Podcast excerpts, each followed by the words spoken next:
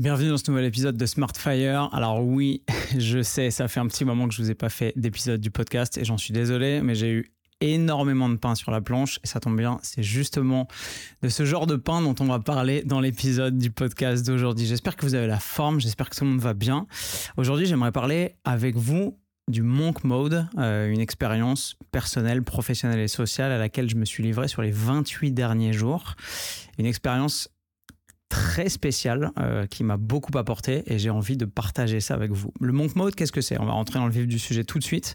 Euh, c'est une thématique qui a été popularisée dans le monde du développement personnel euh, et un peu sur les réseaux sociaux. En anglais, Monk, ça veut dire moine, mode, ça veut dire mode. Donc en gros, c'est passer en mode moine.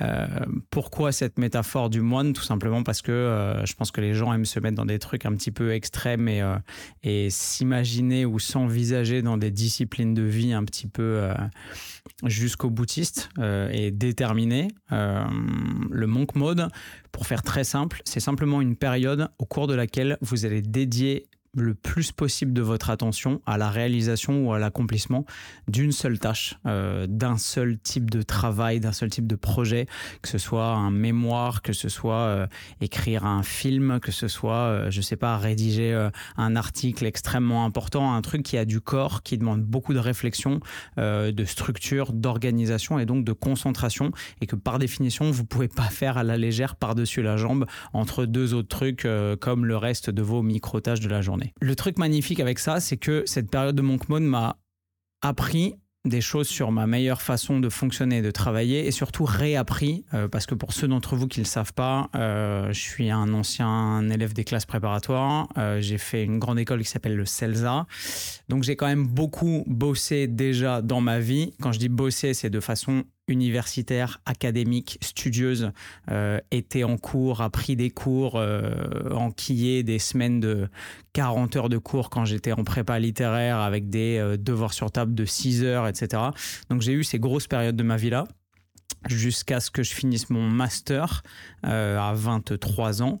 Et j'avoue qu'ensuite, euh, j'ai eu beaucoup de travail dans l'ensemble de mes projets entrepreneuriaux, mais euh, le degré de concentration et d'investissement quotidien sur la réalisation de mes projets était différent.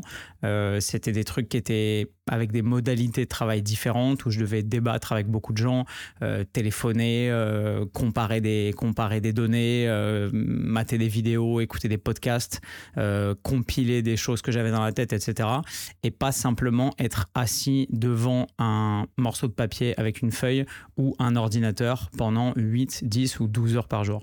Et c'est ce que j'ai refait dans ce Monk Mode. Et déjà, on va différencier pour que vous puissiez comprendre la vraie nature de cette expérience, ce qu'est une journée de travail productive pour la plupart des gens et ce qu'elle peut être si vous optimisez les, choses. Pardon. La bureaucratie classique, euh, et ça c'est euh, malheureusement très français aussi. Il y a pas mal de pays anglo-saxons qui apprennent à s'en affranchir petit à petit. Mais chez nous, c'est une gangrène. Euh, chez nous, dans la tête des gens, pour travailler de façon sérieuse et investie, il faut se pointer au travail à 9h et partir à 19h. Euh, je me souviens d'avoir travaillé dans des boîtes où la culture professionnelle était pourrie euh, et où, euh, quand on avait fini ce qu'on avait à faire littéralement pour la journée et où on claquait la porte du bureau à 17h15, les gens disaient Eh ben, Jackie, euh, t'as pris ton après-midi? Vous avez déjà entendu ce genre de truc complètement débile. Malheureusement, c'est ancré dans la culture professionnelle et souvent française de certaines vieilles entreprises un peu, un peu old school comme ça, euh, qu'il faut faire acte de présence et qu'il faut être là pour montrer qu'on travaille. Évidemment, les gens ne sont pas euh, complètement euh, accaparés par leurs tâches et par leur travail et leur charge de travail de 9h du matin à 19h et sont pas en mode focus laser, les yeux rivés sur leur écran à coder ou à pianoter sur les touches de leur ordinateur pendant 10 heures par jour. Ça se saurait. C'est pas comme ça que ça marche. Si vous vous dites ouais mais moi j'arrive pas à me dire que je peux travailler moins de une ou deux ou trois heures par jour, euh, je vais vous déculpabiliser tout de suite. On a des études qui montrent que dans la plupart des structures bureaucratiques et des grandes entreprises, avec des open space, etc., quand les gens doivent être à un endroit socialement réunis au même endroit, au siège, dans l'usine, etc., pour pouvoir travailler, la plupart des gens dans les jobs de bureau travaillent 2h53 par jour. Le reste de leur temps de travail est réparti à peu près comme suit. Consulter des réseaux sociaux, consulter des sites d'information, euh, Le Monde, Le Point, Le Figaro, ce que vous voulez, discuter avec des collègues, se faire des boissons chaudes, genre du thé ou du café, faire des pauses pour aller fumer des cigarettes, envoyer des textos à des contacts ou des amis, grignoter, cuisiner carrément de la bouffe au bureau, appeler son partenaire ou son conjoint, ou mieux encore, chercher un autre travail. Donc, déculpabilisez-vous tout de suite si vous vous dites ah ouais mais moi toute ma famille travaille 8 ou 10 heures par jour euh, dans leur boîte. Euh, moi je vois pas comment je pourrais m'en sortir en bossant 2 ou 3 heures par jour. La réalité c'est que la quantité de travail effectif moyenne réalisée par les travailleurs dans les entreprises du monde entier c'est environ 2h53 donc si vous bossez sur deux plages d'une heure et demie une le matin, une l'après-midi, une en fin de matinée, une dans la soirée, une la nuit, euh, une le matin en vous levant, comme vous voulez, et que vous arrivez à être ultra focus, ultra concentré et ultra efficace sur ces deux plages, vous avez en trois heures par jour la même productivité et peut-être même un petit peu plus de productivité parce que moins de fatigue, moins d'ennui, moins de charge mentale, etc., que la majorité des travailleurs de toutes les entreprises du monde entier. Donc déjà, je pense que ça pose le débat. À partir de là, le monk mode, c'est quoi? C'est simplement une période dans laquelle, euh, en l'occurrence pour moi, j'avais besoin de pousser cette productivité et cette euh, capacité de travail clairement au niveau au-dessus parce que euh, travailler trois heures par jour, c'est à peu près ce que je fais tous les jours. Généralement, les journées classiques, j'ai deux périodes de travail entre une heure et une heure et demie. Euh, les journées où j'ai moins de travail, où je m'accorde de travailler moins parce que je prends la liberté de le faire, parce que c'est ça aussi, être son propre patron et être entrepreneur, c'est avoir la liberté de pouvoir travailler quand on en a envie. Et j'ai jamais fait ça pour pouvoir être esclave de mon travail et de ma culpabilité bureaucratique, surtout pas. Mais les jours où pardon, je m'accorde de travailler un petit peu moins. Je vais faire une seule plage de travail le matin, par exemple. Je vais travailler une heure et demie ou deux heures. Je vais tirer un peu dessus pour pouvoir me libérer en fin de journée ou dans l'après-midi pour aller faire des trucs, dîner avec des amis, etc. Je suis euh, sur un mode de travail très flexible. Mais là, dans ces 28 derniers jours, j'avais en l'occurrence besoin de pouvoir travailler beaucoup plus tout en conservant cette productivité que j'ai mis en place dans mon travail il y a déjà 7 ans maintenant euh, et euh, en doublant, voire triplant le volume quotidien euh, de production de travail efficace que j'étais capable de faire et surtout en mettant tout ça à profit pour réaliser une seule tâche bien précise dont je peux pas vous parler tout de suite parce que c'est un très gros projet qui va conditionner euh, probablement toute mon année 2023 mais vous en saurez très bientôt un petit peu plus mais un petit peu de patience ça rajoutera un petit peu de un petit peu d'attente et un petit peu de piment à tout ça. Donc je vais vous donner le mode opératoire euh, de comment les choses se sont, se sont déroulées pour moi. J'avais pas bossé autant, c'est-à-dire selon cette modalité-là, parce que j'avais travaillé largement autant quand on a lancé euh, Bayesian euh, avec mon pote Nevin en 2017, par exemple, on a bossé genre 9, 10, 11 heures par jour, certains jours, littéralement. Mais le fait d'être avec lui et de parler sans arrêt et d'être euh, dans cette espèce de dialogue constant, de confrontation de nos idées, de brainstorming, etc., c'était beaucoup d'investissement, beaucoup de travail, beaucoup de fatigue, c'était très prenant. Mais le fait d'avoir une deuxième personne pour faire ça, ça me permettait pas d'avoir cette introspection et d'être en moi-même et de devoir driver moi-même l'ensemble des processus cognitifs, euh, l'ensemble de la créativité, l'ensemble de la réflexion, de la confrontation des idées, etc. C'est un type de job euh, différent et ça fait en fait quasiment dix ans que j'avais pas été confronté à moi-même dans une période de production aussi intense, aussi accaparante, aussi stressante et aussi fatigante aussi probablement, et surtout sur une durée aussi longue. il m'est arrivé de mettre des gros coups de collier sur des trucs dans les 5-10 dernières années sur 3-4 euh, jours, une semaine, très clairement, très souvent. Mais là, euh, m'atteler à une seule tâche de A à Z de façon très uniforme et très homogène, comme ça, entre 8 et 10 heures par jour pendant 28 jours, non-stop, ça m'était euh, pas arrivé depuis que j'ai rendu mon mémoire, je pense, en 2012, euh, un truc comme ça Ouais, probablement. La magie de la chose, c'est que euh, les 28 jours n'étaient pas planifiés. J'avais pas prévu de faire ça sur 28 jours. J'avais grosso modo une idée de combien ça allait devoir me prendre. Euh, mais c'est tombé sur 28. Euh, ça aurait pu être 30, ça aurait pu être 25, ça aurait pu être. bref, c'est juste que j'ai fini. Quand j'ai fini, ensuite j'ai compté les jours et je me suis rendu compte que ça faisait 28 jours. Donc il n'y a pas d'intentionnalité derrière le faites ça pendant 28 jours, vous allez voir, ça va changer vos vies. C'est pas du tout le but de mon propos ici. C'est simplement ce qui s'est passé. Je vous raconte mon expérience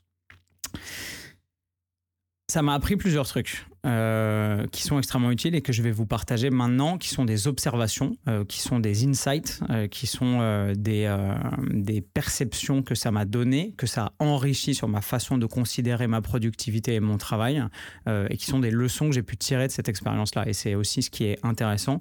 Et si vous avez besoin ou envie de basculer sur une période de productivité boostée, telle que celle que j'ai connue sur ces 28 derniers jours, je pense que ces leçons pourront vous servir grandement. Primo, et c'est capital, euh, ça m'a réappris à quel point euh, ce qui était le plus précieux dans ma capacité de travail, c'était ma capacité à me concentrer.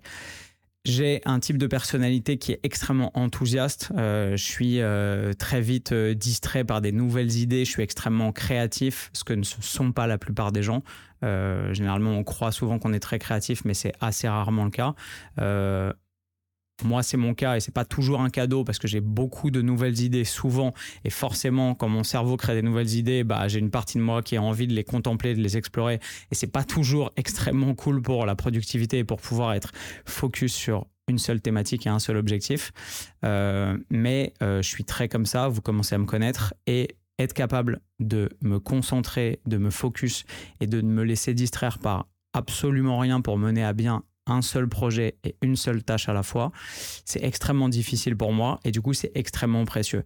Et les moments où je suis arrivé par définition dans ma vie à être le plus productif pour arriver à accoucher d'un seul projet euh, extrêmement abouti, extrêmement poussé, comme ça a pu être le cas quand j'ai euh, révisé mes cours de prépa pour réussir mon concours du CELSA ou le concours de l'école spéciale militaire de Saint-Cyr, par exemple, euh, à la fin de ma prépa, ou quand j'ai rendu mon mémoire de Master 2, euh, qui était d'ailleurs sur la place de la construction individuelle et de l'image du corps dans la société extrêmement intéressant. C'était il y a dix ans, je me souviens de toutes les recherches en sociologie, en sciences sociales que j'ai faites, etc.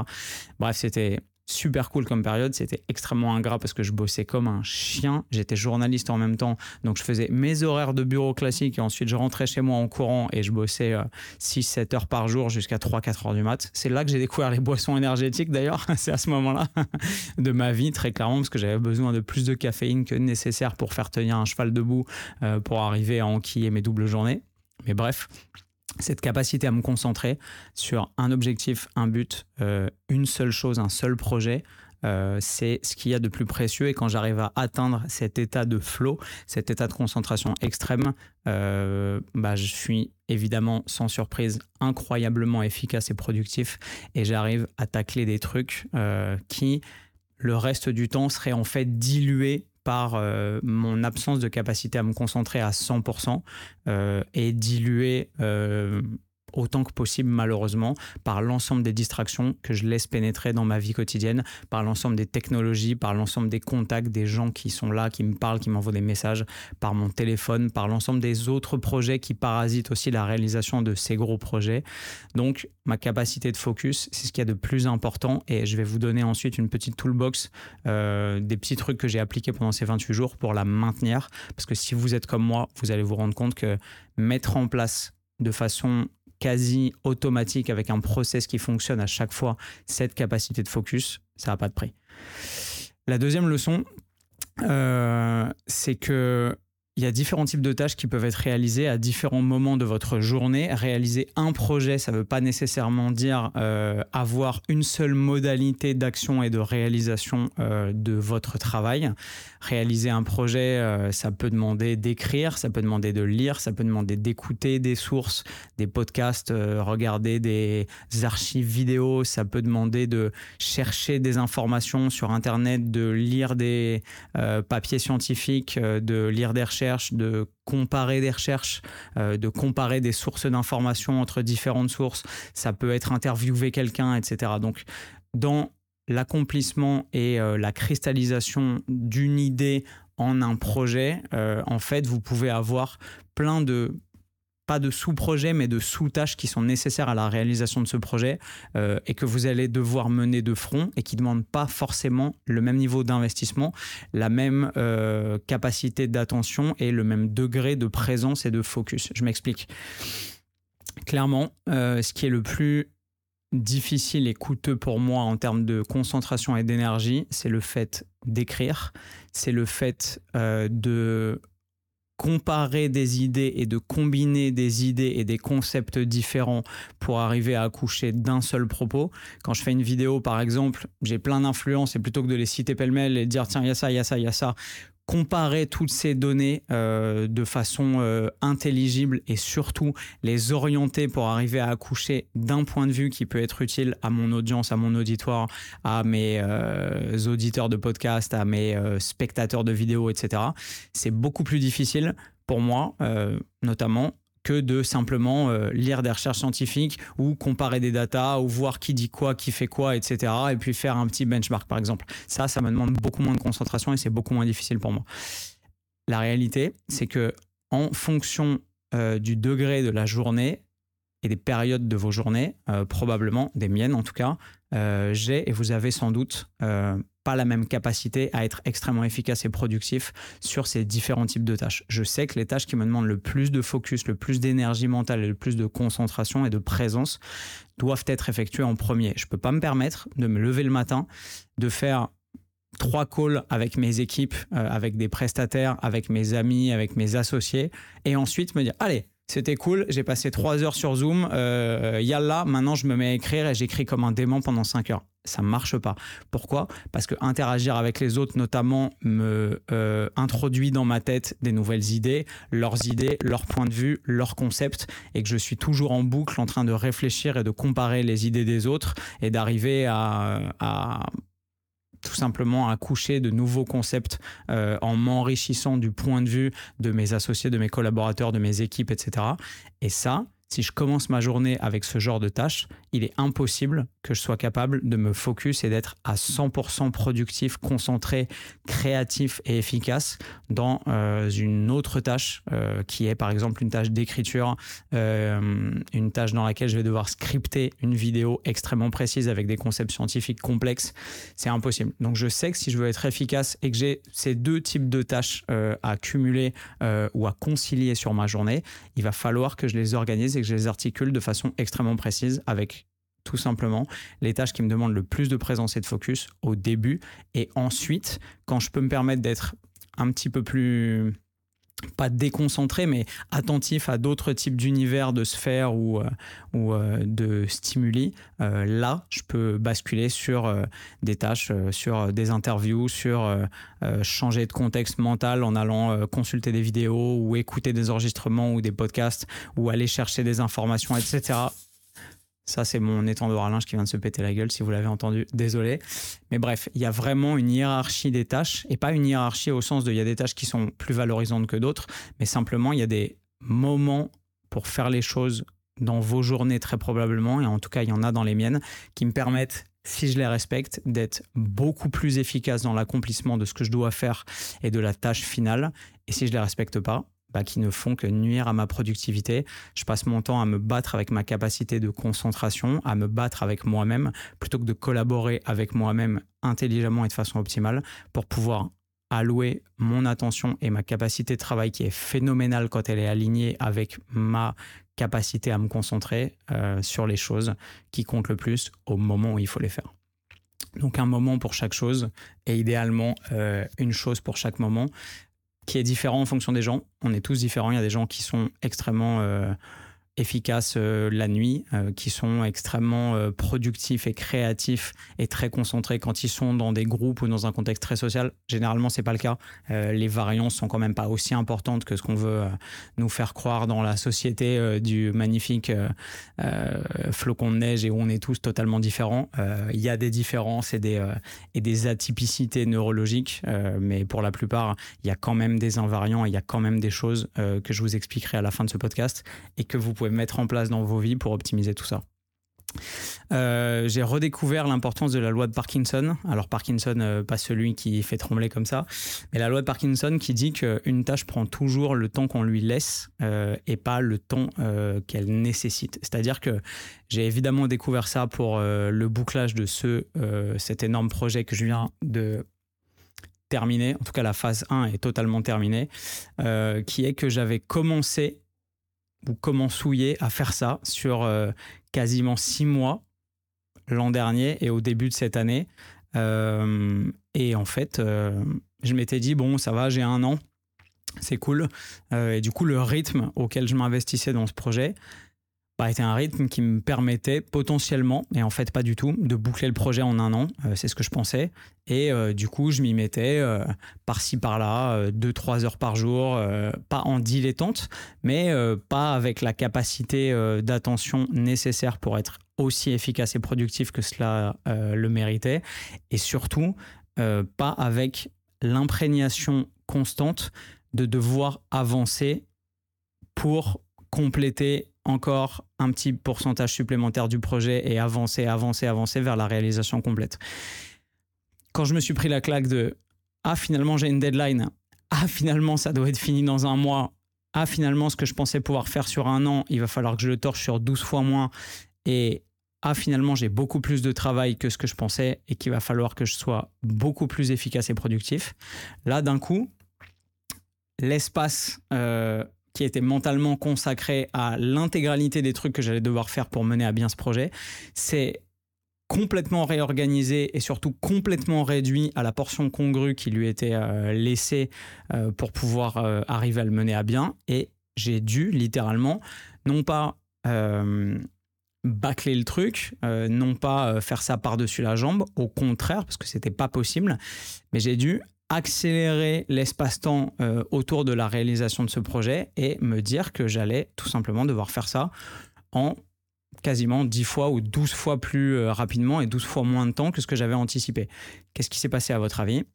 Eh ben, plutôt que de devoir faire les choses complètement à l'arrache et de tout bâcler, j'ai en fait été beaucoup plus efficace et beaucoup plus productif parce que je me suis concentré quasi exclusivement là-dessus. Pas complètement, mais ce projet-là est passé de une grosse part de charge mentale dans ma tête, mais au final, peut-être 10 ou 15% de mes journées, à une part de charge mentale dans ma tête qui correspond exactement à ce que j'en investis au quotidien, et à 70 ou 80 ou 90% de mes journées, ou en tout cas 90% de mon temps de travail sur mes journées, ça c'est certain.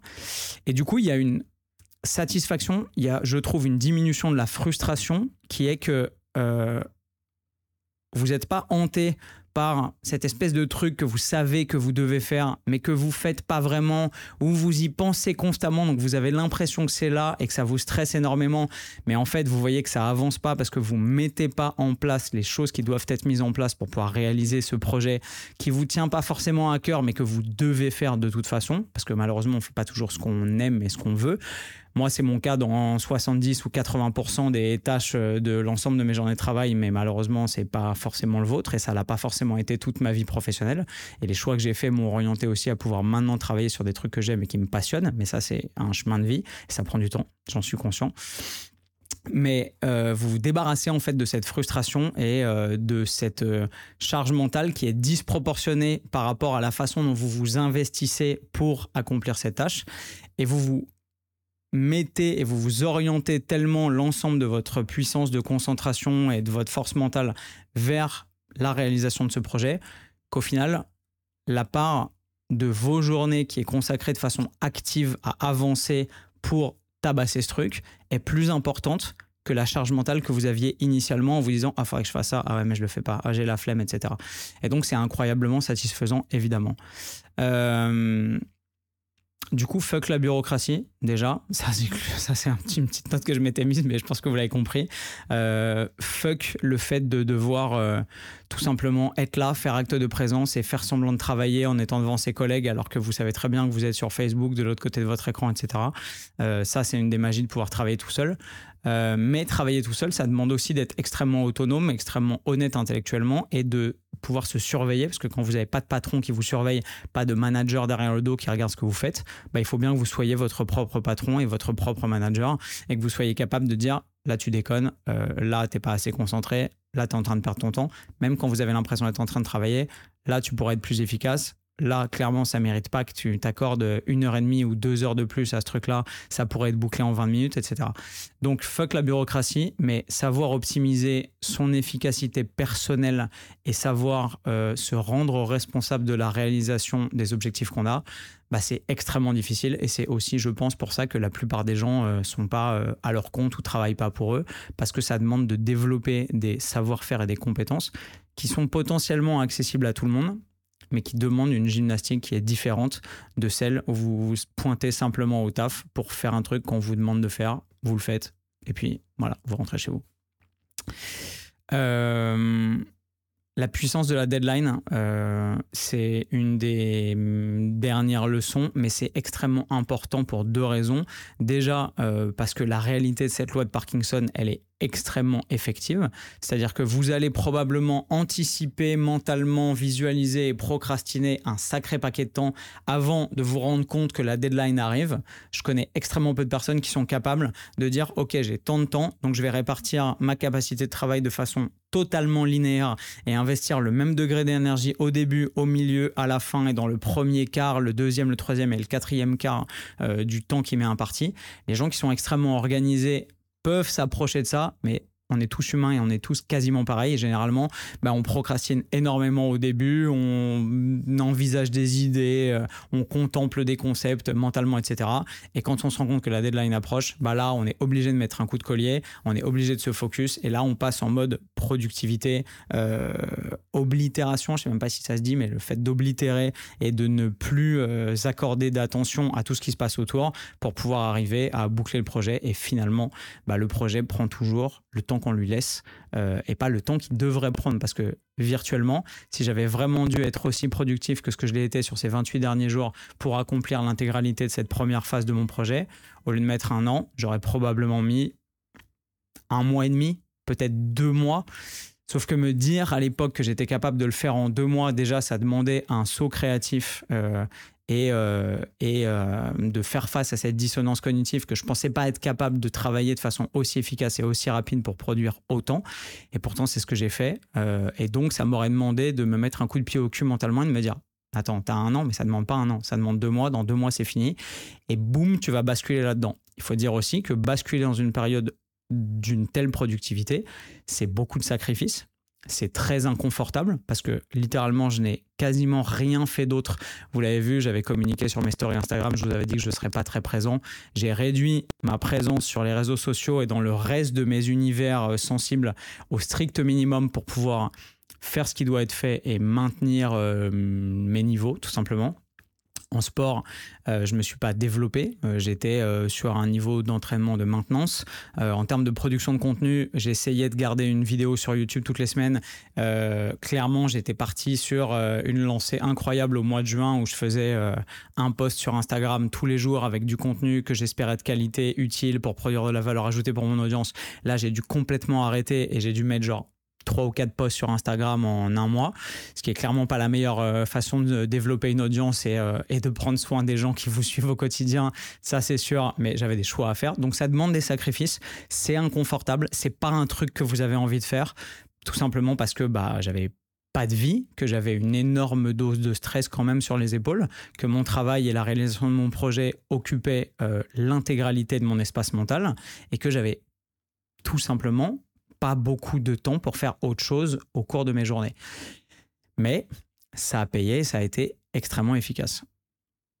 Les intérêts de cette période de monk mode, du coup, avant de vous donner mes toolbox et de euh, conclure ce podcast, bah, les intérêts, euh, c'est que ça vous permet de mettre en place un focus qui est absolument énorme, vous l'avez compris évidemment, euh, que vous êtes beaucoup plus efficace et dans votre travail et dans l'accomplissement de votre projet, mais aussi dans l'ensemble des autres compartiments de vos vies, parce que du coup, quand vous êtes aussi exigeant avec vous-même et que vous mettez autant d'importance sur la réalisation d'un seul truc, vous vous rendez compte que vous avez plus de temps à perdre, et là, vous voyez les choses de façon totalement différente, et vous vous mettez à juger vos propres pratiques et éventuellement les pratiques des autres, quand vous voyez des gens qui sont en train de regarder des trucs débiles ou quand vous vous rendez compte que vous êtes en train de perdre votre temps en regardant des stories ou en regardant des trucs qui n'ont ni queue ni tête ou que vous êtes en train de zapper sur TikTok ou sur votre euh, télécommande de télé vous vous dites, mais est-ce que j'ai vraiment, est-ce que c'est rentable dans mes journées de me battre pour accorder 8, 10 ou 12 heures de concentration absolue à une tâche pour ensuite être là et à perdre du temps à un truc qui n'est absolument pas intéressant et absolument pas utile ni enrichissant un quart d'heure par jour Bah non. Et en fait, vous allez vous rendre compte que vous allez tailler dans le vif autour de votre objectif principal pour pouvoir optimiser et votre niveau de concentration et votre niveau d'efficacité.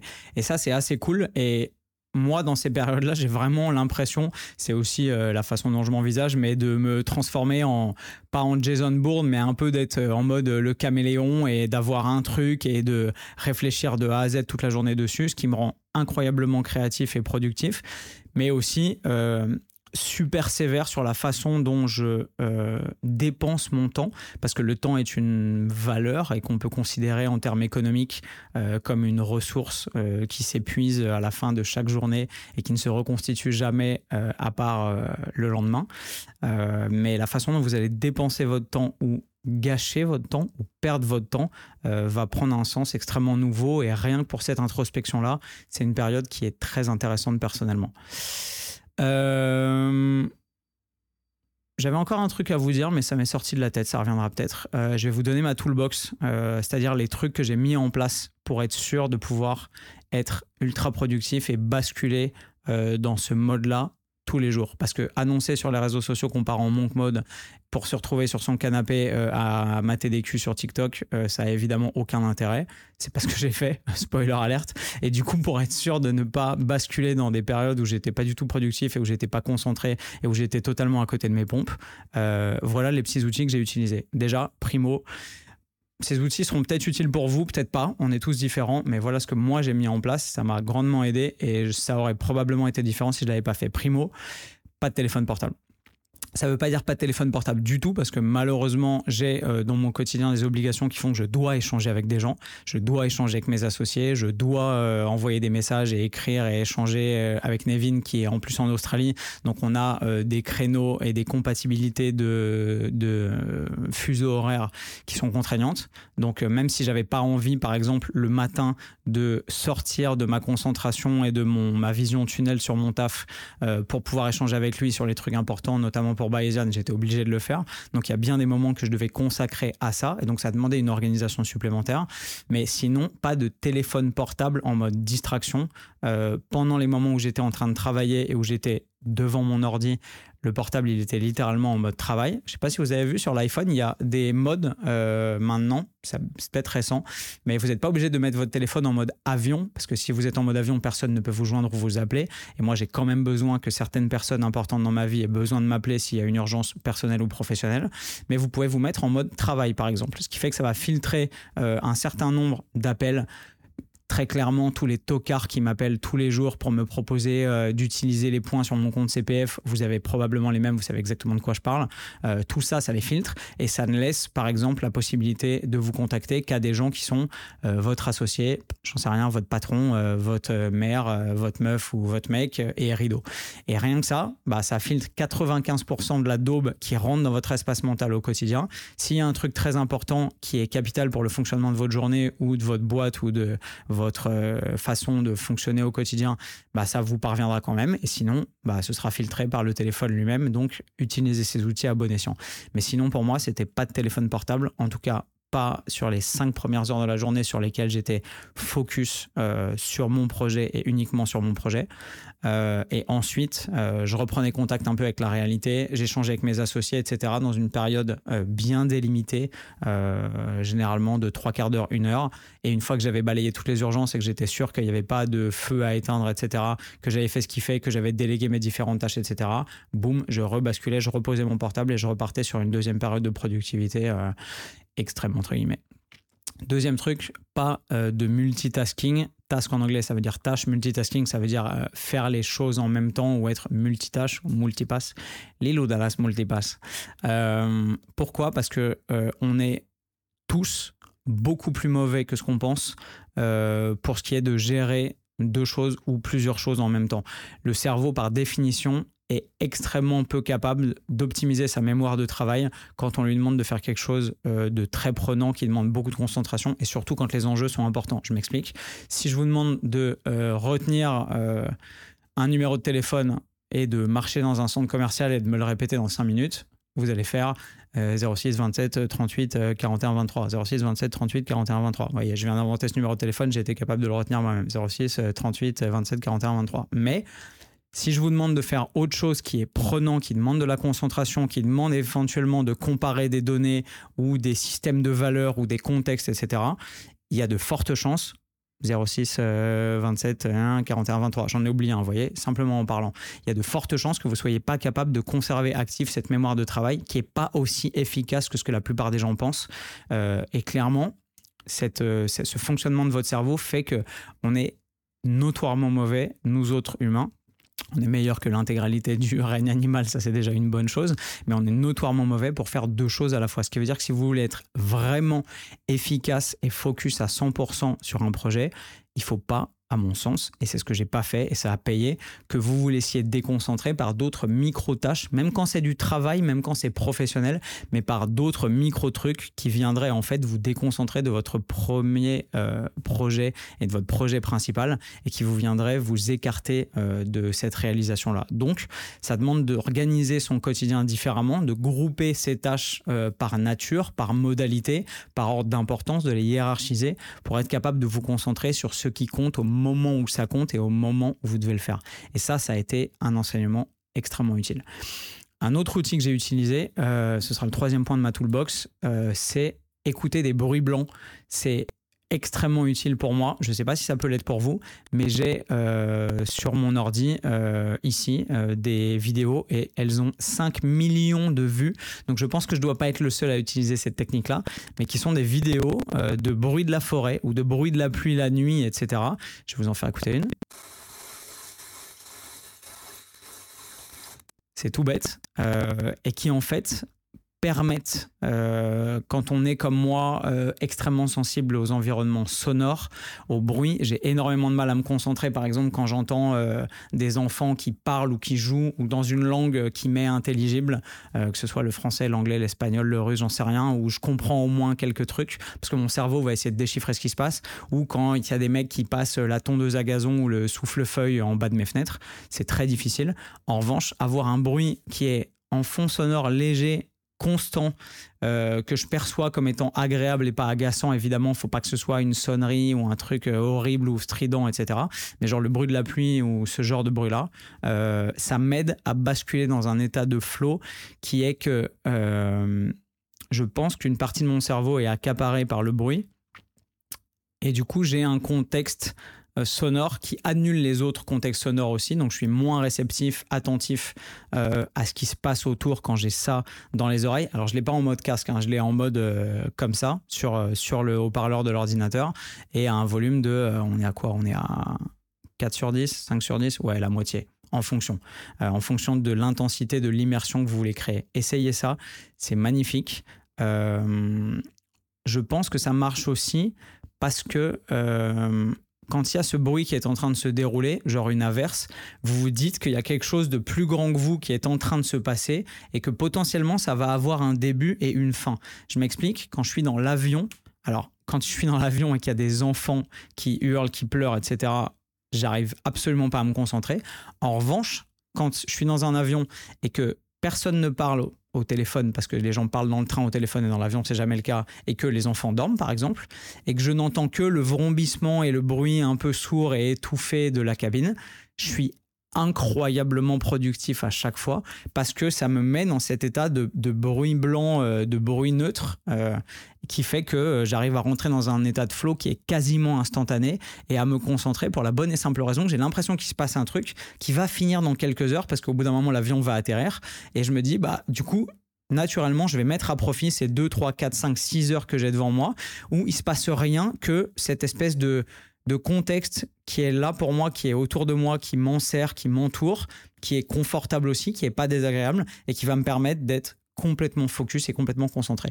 Je suis peut-être complètement malade, euh, je suis peut-être fou, j'en ai conscience, euh, mais très honnêtement, je pense que énormément de gens fonctionnent comme ça. Et quand je vois les vues euh, de ce genre de vidéos de bruit blanc, là j'ai tapé Rain Sounds at Night.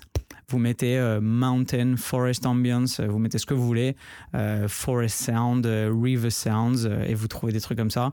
Et vu le nombre de personnes qui les écoutent et qui les regardent, je peux vous dire que je pense que je suis pas le seul malade à utiliser ce genre de technique pour optimiser grandement sa productivité.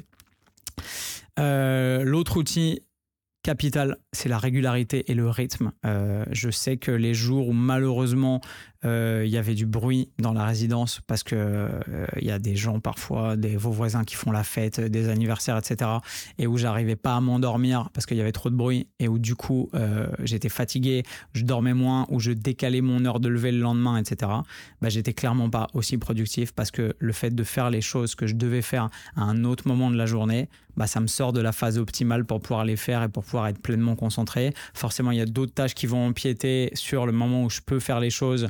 Les tâches que je dois faire, par exemple, communiquer avec mon associé, vont devoir passer avant. Je vais devoir faire des calls avant de pouvoir euh, m'immerger dans mon travail à moi et du coup, ça va me déconcentrer pour le reste, etc. Donc, la régularité a été un de mes outils les plus puissants et me coucher à heure fixe et me lever à heure fixe, mais limite à la minute près. Chose intéressante, c'est que j'ai mis mon réveil sur la première semaine et qu'ensuite, sur les trois semaines et demie qui ont suivi, j'avais même plus besoin de mettre mon réveil. Je me réveillais instantanément, les yeux ouverts, avec une clarté et une disponibilité d'esprit exceptionnelle à la même heure de la journée. Et bizarrement, devinez quoi? Bah, J'étais fatigué et j'allais me mettre au lit à la même heure de la journée, euh, le soir venu ou le lendemain ou le surlendemain, etc. Et cette régularité a été un des outils qui peuvent paraître invisibles, qui peuvent paraître peut-être dérisoires, mais qui en fait sont absolument capitales pour poser le contexte de la façon dont votre rythme circadien va fonctionner, dont votre cerveau va fonctionner, et donc dont votre capacité de régénération de votre processus cognitif euh, et de votre capacité de concentration va s'entretenir euh, et se dérouler naturellement sur le cycle ou sur la période que vous avez choisie. Et ça, c'était magnifique et c'est une leçon extrêmement importante. L'autre outil que je veux vous transmettre, euh, c'est déjà un outil déculpabilisant, mais c'est surtout le fait que être extrêmement productif pendant 8, 10 ou 12 heures par jour, ça ne veut pas dire être collé le cul à son bureau de A à Z de 10 heures du matin à 20 heures le soir. Surtout pas. Ça peut être le cas pour vous, mais il y a de très fortes chances que ce ne soit pas le cas, parce que si vous avez une seule modalité de tâche, que vous êtes par exemple en train d'écrire pendant 10 heures par jour ou en train de lire pendant 10 heures par jour ou en train d'écouter des enregistrements ou des interviews pendant 10 heures par jour, etc., bah vous allez avoir forcément votre fonctionnement exécutif euh, et votre système 2 dans votre cerveau qui va au bout d'un moment se mettre à encaisser parce qu'il va être frustré de faire toujours les mêmes choses et qui va être euh, face à l'ennui et tout simplement euh, à la fatigue mentale, si on peut dire les choses de cette façon-là. Et du coup, bah, vous allez plus être efficace au bout d'un moment. Et quand vous faites une seule tâche très répétitive pendant une longue période, vous vous rendez bien compte qu'au bout d'un moment, vous êtes un peu en boucle et, et, votre cerveau vous suggère des idées différentes et vous sortez un peu de votre concentration et vous êtes plus facilement distrait par les bruits ou ce qui se passe autour et vous êtes plus dedans en fait. Donc être extrêmement efficace pendant 8 ou 10 ou 12 heures par jour, en plus de tous les outils que je viens de vous citer, ça s'apprend et ça s'apprend euh, notamment en mettant en place des plages horaires, des plages de concentration extrême, des plages de focus, mais aussi et surtout des plages pendant lesquelles vous allez faire des pauses qui vont être des pauses actives, des pauses qui vont vous permettre de changer de contexte mentalement, de changer de modalité de stimulation cérébrale et donc de pouvoir euh, buffer, c'est-à-dire euh, tamponner en français ou limiter euh, ou, ou réduire au maximum euh, le développement de cet ennui, euh, de cette usure mentale, et donc ne pas avoir l'impression que vous bossez 8, 10 ou 12 heures par jour, mais bien au contraire, que vous êtes frais à chaque fois que vous vous mettez sur votre travail et que vous êtes extrêmement concentré et dispo. Ça, ça demande de pas faire ce que la plupart des gens font, c'est-à-dire notamment de faire des pauses pour aller consulter ses applis, ses réseaux sociaux ou son téléphone, parce que je vous le donne en mille, c'est pas la meilleure façon de faire une pause et de se régénérer mentalement et de se rafraîchir et de se changer les idées. Ça demande de faire des trucs qui sont actifs et qui vous euh, change de contexte physiquement et mentalement. Et bah, évidemment, quand on aime le sport comme moi, les meilleures façons de faire, c'est de caler une séance de sport entre deux grosses périodes de travail. Et c'est pas parce que j'ai bossé 12 heures par jour que j'ai arrêté de m'entraîner, bien au contraire. Je peux vous dire que si je l'avais fait, j'aurais été mille fois moins efficace. Parce que vous pouvez pas vous dépenser ou évacuer l'ennui ou la frustration de vos journées de travail et que caler euh, mes séances de sport de façon très stratégique en milieu de journée par exemple plutôt que d'avoir d'attendre d'avoir accompli l'intégralité de ce que je devais faire sur ma journée pour pouvoir aller m'entraîner, c'était beaucoup plus efficace caler des petits slots de 5 minutes, 10 minutes de marche, aller dehors, vous exposer à la lumière du soleil, euh, prendre l'air, tout simplement. Les gens qui vont euh, en bas de leur boulot pour fumer une clope, bah, même s'ils fument des clopes et qu'ils prennent plus de goudron et de nicotine que d'air, bah, ils descendent quand même prendre l'air. Mais avoir des petites périodes de repos actifs comme ça, si vous avez une piscine, euh, aller à la piscine, prendre une douche froide, aller marcher, méditer, écouter une chanson, danser, manger, si vous avez un repas à caler ou un snack ou une collation à faire, c'est aussi une façon de se mettre dans un contexte qui est plus sympa, euh, qui est distrayant et qui euh, vous change de ce que vous êtes en train de faire. Et être actif et consacrer autant de concentration et d'attention à ce que vous faites dans ces pauses-là euh, que quand vous êtes en train d'essayer d'être hyper actif et hyper productif. Ça, c'est hyper important et pour moi, ça a payé énormément. Donc, sortez de cette euh, vision très bureaucratique que au travail, on ne fait que du travail. Et si vous en avez la possibilité parce que vous bossez pour vous-même ou vous bossez de chez vous, comme c'est mon cas, euh, accordez-vous des pauses actives pendant lesquelles vous êtes totalement immergé dans une activité différente, pas des pauses de 3 heures. Euh, faites un truc pendant 10 euh, minutes, 15 minutes, 20 minutes, 45 minutes. Si vous avez fait des grosses plages de travail avant ou après et que vous pouvez vous le permettre dans votre journée, ça vous boostera d'autant plus et ça vous permettra d'être d'autant plus concentré et focus sur ce que vous ferez ensuite parce que vous aurez régénéré cette capacité de concentration en balayant tout simplement euh, l'ennui et l'accumulation de la frustration et de la charge mentale de la période de travail d'avant.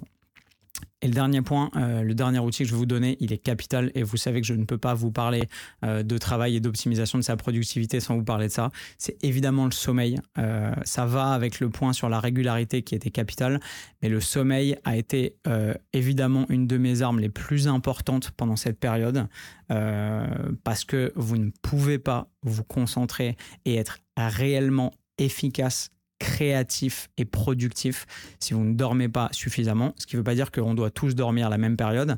Et euh, ce qui ne veut pas dire non plus que vous ne pouvez pas faire des choses si vous êtes en manque de sommeil ou si vous n'avez pas dormi.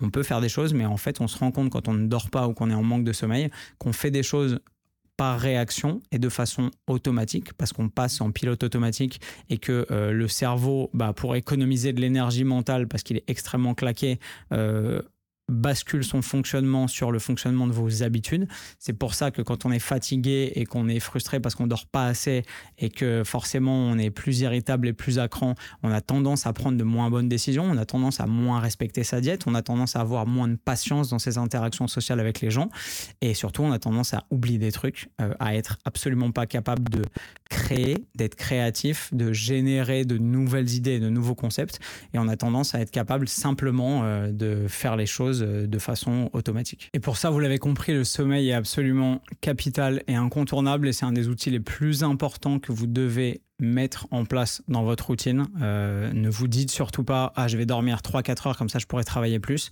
Ça ne marchera pas. Vous serez pas efficace, vous serez pas productif. Dites-vous que vous allez de façon extrêmement rigoureuse euh, et rigide quasiment et presque militaire, vous imposez la quantité de sommeil dont vous avez besoin pour pouvoir performer du mieux possible à 100% de vos capacités euh, et que vous allez prendre cette durée de sommeil quoi qu'il arrive tous les jours et qu'ensuite une fois que vous aurez dormi vous allez vous lever et là vous allez enclencher le mode productivité plus plus le mode focus plus plus et que là vous allez être capable de consacrer et d'allouer l'intégralité de votre présence de votre disponibilité et de votre force mentale à ce que vous avez à faire parce que vous aurez suffisamment dormi. Voilà mes soldats, j'espère que vous avez kiffé ce petit podcast sur le monk mode et ce rétex, ce retour d'expérience euh, sur euh, la façon dont j'ai fait les choses et la façon dont j'ai réussi à boucler ce projet que vous ne connaissez pas pour l'instant. Vous avez peut-être deviné à la façon dont j'en ai parlé. Vous avez peut-être noté des indices que j'ai laissés à gauche et à droite. C'est pas impossible. Euh, mais en tout cas, pour l'instant, il n'y a pas de révélation parce que, parce que j'ai pas le droit de le faire et parce que ça ne dépend pas que de moi et qu'il y a d'autres choses qui doivent se dérouler avant pour que je puisse vous en parler. Ce sera le cas très bientôt et, euh, euh, je m'étendrai sur le sujet évidemment très bientôt, mais pour l'instant, ça restera notre petit secret, comme dit Scar Simba dans les gorges. Euh, j'espère que vous avez kiffé cet épisode, j'espère qu'il vous a appris des trucs, j'espère qu'il vous aura permis surtout de remettre en question l'ensemble de la culture de la productivité et de la façon dont on doit travailler, alors que je pense qu'il n'y a pas de façon dont on doit travailler, que chacun devrait être capable de travailler comme il l'entend, comme il le souhaite, comme il l'apprécie, et surtout de la façon dont il est le plus efficace à l'heure où il est le plus efficace, euh, avec la durée d'investissement personnel avec laquelle il est le plus efficace. Et euh, l'ensemble de ces paramètres sont probablement très différents ou en tout cas un petit peu différents pour beaucoup d'entre nous. Et pouvoir euh, respecter ça dans son emploi du temps et dans la façon dont on conduit ses journées pour pouvoir être efficace, ça me semble extrêmement important. J'espère que vous avez kiffé ce podcast. Si c'est le cas et que vous l'écoutez euh, sur euh, Apple Podcast ou Spotify, je crois, balancez des reviews, mettez vos avis, balancez des 5 étoiles, ça me fera extrêmement plaisir et puis ça fait un peu avancer le podcast parce que vous le savez, mais il n'y a pas d'algorithme dans les podcasts. On ne peut pas simplement faire un bon épisode que les gens apprécient et du coup tout le monde l'écoute. La seule façon de pouvoir le référencer, c'est de laisser son avis, de laisser un avis positif, laisser un avis honnête, ce que vous en pensez, euh, et laisser des petites étoiles. Euh, ça permettra aux gens qui arriveront et qui découvriront le podcast de se dire éventuellement que là, il y a du contenu intéressant, que ça peut leur être utile et qu'ils peuvent apprendre des trucs. Je vous dis merci pour le temps que vous avez accordé à cette écoute, et je vous retrouve, comme d'hab, avec le sourire dans un prochain épisode de Smartfire. Bye bye.